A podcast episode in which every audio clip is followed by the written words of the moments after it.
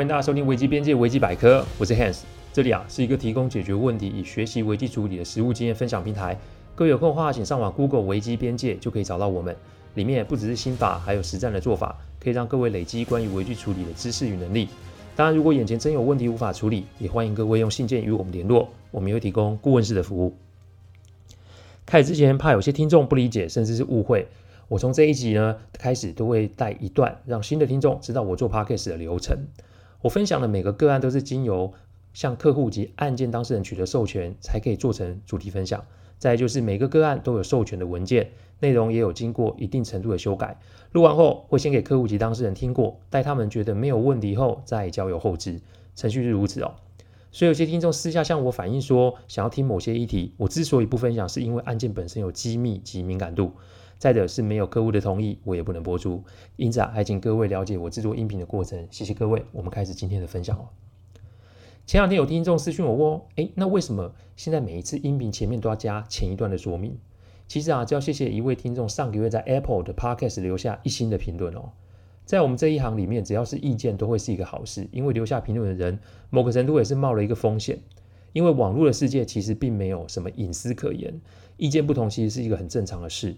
所以常会有因为意见不合而产生所谓的论战哦。提醒各位，无论是哪种意见，里面一定会有我们可以改进的地方。所以今天呢，借由这一集的音频，我要谢谢留下这个建议评论的听众，因为您的留言让我了解自己有说明不充分的问题，也因为你的留言让我有一个可以改过调整的机会。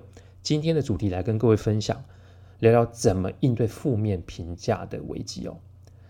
我有一位客户，他是连锁餐饮集团的负责人哦。台湾的餐饮业基本上是非常竞争的哦，每一间餐厅都对于客户的复评啊，都是避之唯恐不及哦。几年前一个圣诞夜，因为啊集团定位系统出了一个状况，导致一位非常老的客户预先定位被取消。各位要知道啊，平安夜各大餐厅跟饭店可以说是一位难求哦。而客户那天还带了家族的长辈前来用餐，也因为如此让老客户非常的不满哦。他当下拒绝了餐厅的赔偿与道歉，最重要的是他隔天在网络上留下一颗星的评价，并且把他的情绪全部表现在文字上哦。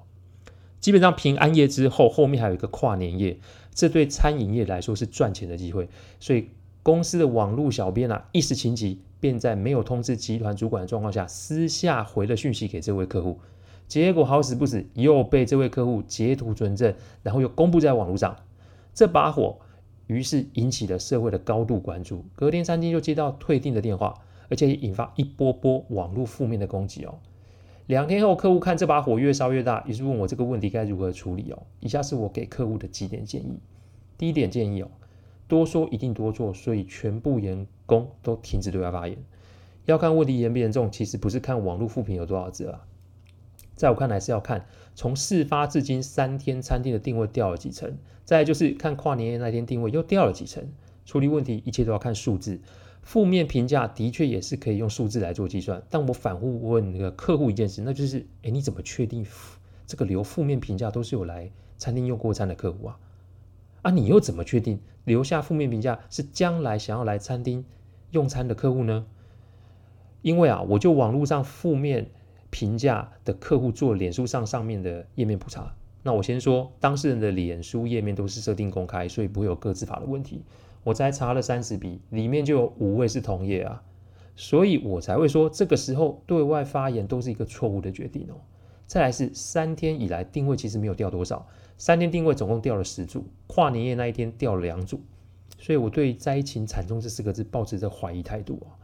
所以我当下给客户的建议是，先都下封口令，无论是外场人员、电话服务人员、网络行销人员，都不得就这件事给予任何的评论。再者是，如果有媒体来访，一定要先留下联络资讯，并且告知目前都在处理当中，有结果定会主动联络媒体，并且附上处理细部的状况。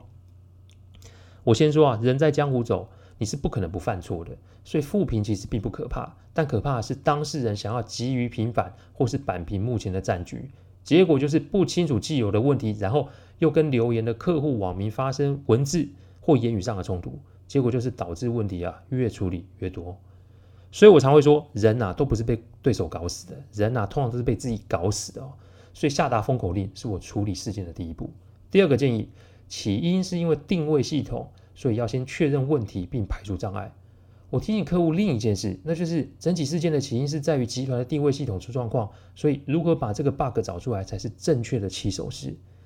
客户给我一问啊，也是满头问号。原来事发至今，集团并没有把系统真正出错原因给找出来，只是因为系统过热，所以关掉重开。这种碰运气的方式真的是让我捏了一把冷汗哦。我反问客户，如果这个期间你又再度发生这个定位消失的状况，那这个老客户的抱怨不就成为了一个无法排除的问题吗？那而且多年建立起来的名声不就玩完了吗？这个问题相较于网络负面评论可以说是重要许多吧。因此，先把系统的状况找出来并做确认，而且经厂商做出相关的排除方案，这个事情才是最重要的。一定有听众觉得，为什么这很重要？先请各位不要那么好奇，因为待会啊，我会在下面啊做充分的说明。另外，一定也有听众会觉得，我这个顾问到底可以管多少事情呢？说真的，在没有客户的授权，我是不会有任何的动作，因为问题发生才会想要处理，这是一种人性的自然反应。而且一定要受到波及或损失，才会真的把风险当成一回事。我们的工作不是在那边摇旗呐喊或是危言耸听，我们的工作是做事前提醒以及问题发生的处理。再者，如果客户愿意的话，再建立问题预防复发的机制。所以在客户没有发生状况前，我们是不会急躁的做出提醒，或者是向客户催讨授权，然后大动干戈。我常说，问题的发生啊，一定跟当事人有关。所以，我们讲的如果越准，那不就是打客户的脸越响吗？人性没有那么好拿捏哦，好意不代表会有好的结果，这是各位一定要切记的心法哦。话说回来，为什么我要先做系统根本问题的了解及排除？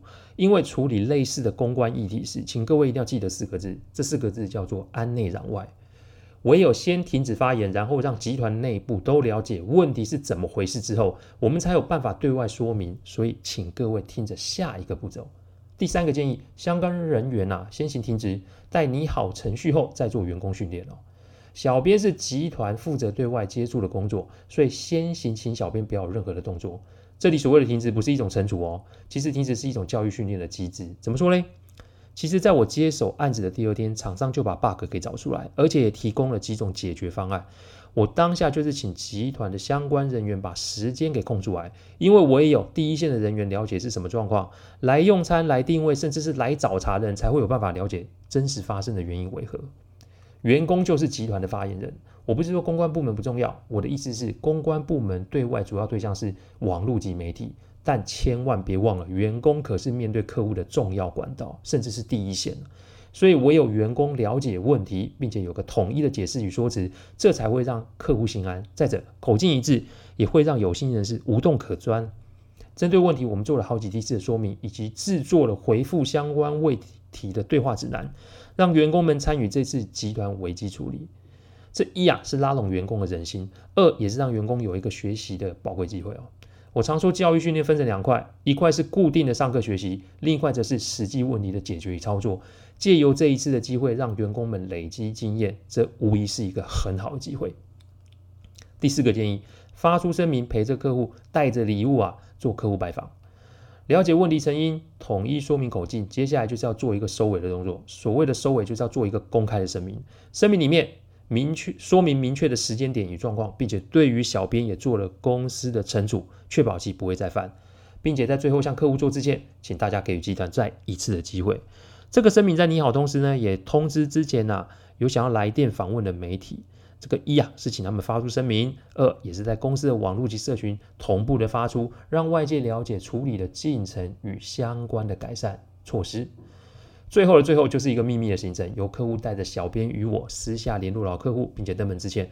除了给客户一定的补偿之外，也要客户啊有机会来集团办的员工训练讲堂上讲述这一次的事件，让员工们可以理解当时的状况是如何造成客户的不便。当客户听到这个邀约，其实是惊喜的哦。要知道，大多数餐饮业对于富评可以说是毒蛇猛兽啊，对于留下富评的客户更是避之唯恐不及。我们这个反向处理。一是让客户感受到我们的真心诚意，二也是将老客户视为一家人啊。